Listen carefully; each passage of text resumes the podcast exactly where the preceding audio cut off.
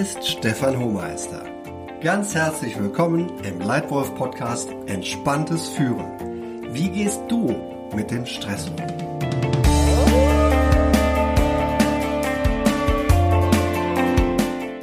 Klasse, dass du heute wieder hier dabei bist. Im Leitwolf Podcast geht es darum, dass du dich als Führungskraft weiterentwickelst. Und zwar in genau die Führungskraft, die du sein kannst und sein willst.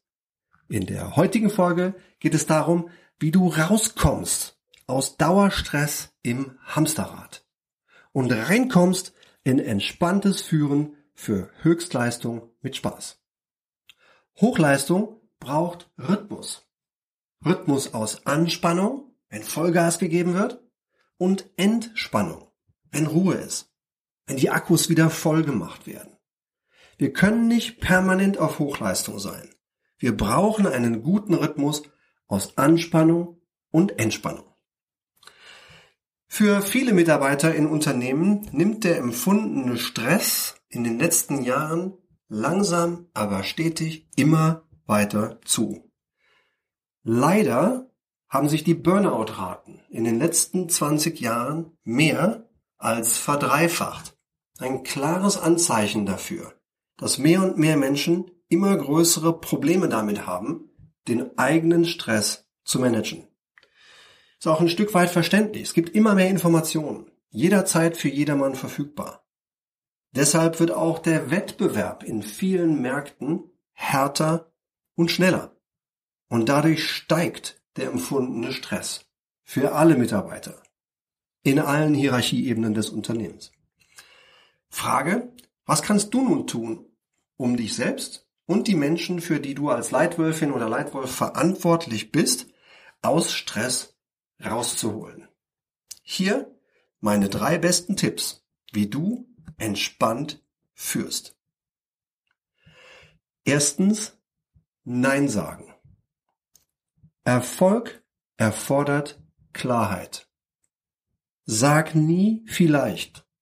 Triff klare Entscheidungen. Sag entweder Ja oder klar Nein.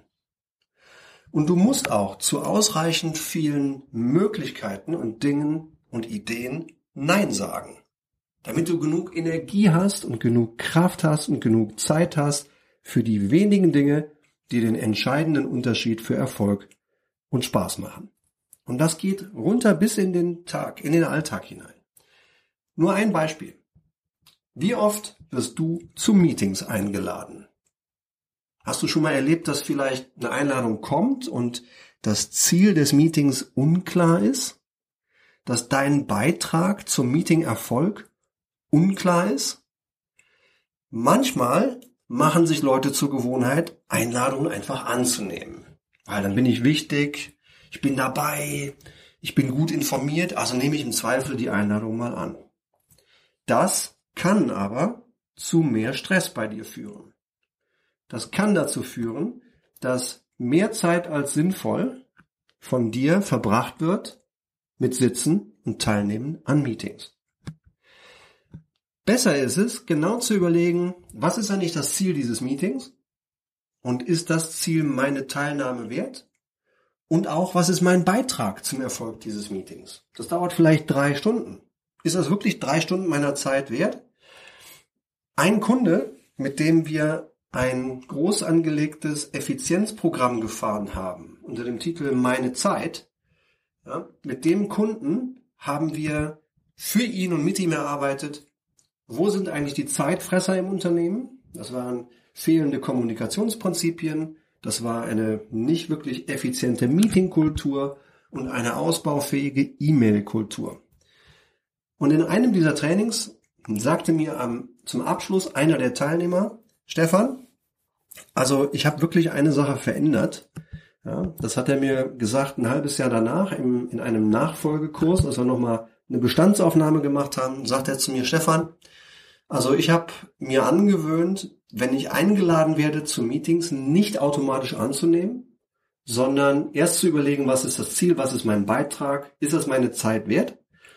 Und als Konsequenz daraus bin ich etwa in jedes fünfte Meeting nicht mehr persönlich selber reingegangen, sondern habe vielleicht nur Informationen gegeben, Input gegeben oder ich habe delegiert.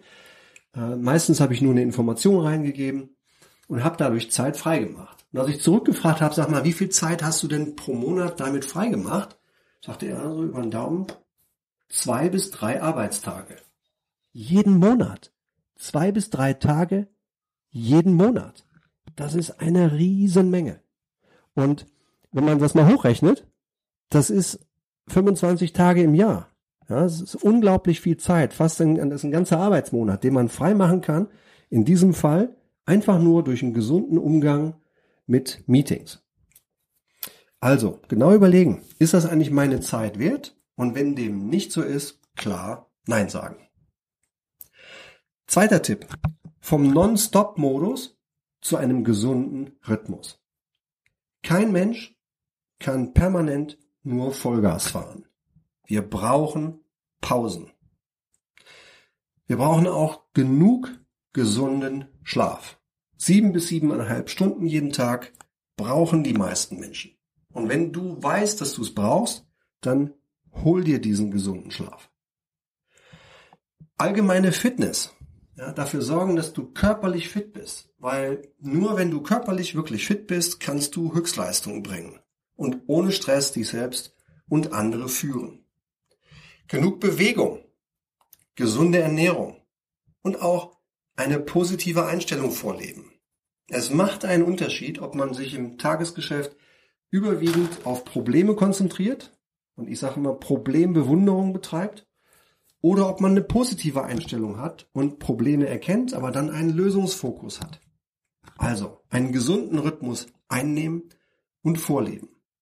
Und Anwesenheitskulturen stoppen. Ich bin der Meinung, wir sollten unsere Leute nicht dafür in die Verantwortung nehmen, dass sie von frühmorgens bis spät abends am Arbeitsplatz sitzen, dass sie anwesend sind. Ich glaube, wir sollten den Menschen Verantwortung geben für anspruchsvolle, aber erreichbare Ziele und sie dann daran messen, in welchem Maße sie diese Ziele erreichen. Und ich habe dazu mal ein ganz tolles Beispiel erlebt, als ich selbst noch junge Führungskraft bei meinem ersten Arbeitgeber war. Eines Abends, abends um 19 Uhr, sitze ich noch an meinem Schreibtisch und arbeite an einer Analyse. Kommt mein Geschäftsführer vorbei, kommt an meinen Schreibtisch, legt die Hand auf meine Schulter und sagt, sag mal, Stefan, woran arbeitest du da gerade? Sagt Brian, die und die Analyse. Ich will morgen die Präsentation halten, will das fertig haben. Sag mal, Stefan, bist du wirklich der Meinung, dass das jetzt noch sein muss? Die Präsentation ist erst morgen Abend. Meinst du nicht, das kannst du noch ein andermal in Ruhe zu Ende machen? Ich fand das klasse, dass er zu mir kam und sagte, Stefan, denk mal nach. 19 Uhr? Du wirst hier nicht für Anwesenheit bezahlt. Und das, was du da jetzt machst, kannst du vielleicht auch morgen früh noch machen. Also, vom Non-Stop-Modus zu einem gesunden Rhythmus. Und dritter Tipp, vermeide Stresssignale. Ich weiß, dass es nicht immer geht und es geht vielleicht auch nicht einfach. Aber ein Stück weit ist Stressabbau möglich durch eine bewusste Entscheidung dafür. Ja, raus aus der Opferhaltung, rein in die Führung, Verantwortung für sich selbst übernehmen und tun, was gut für dich ist. Denn nur wenn du gut zu dir bist, kannst du auch gut zu anderen sein. Und wenn du eine gute Führungskraft sein willst, dann musst du gut zu anderen sein. Also sei auch gut zu dir.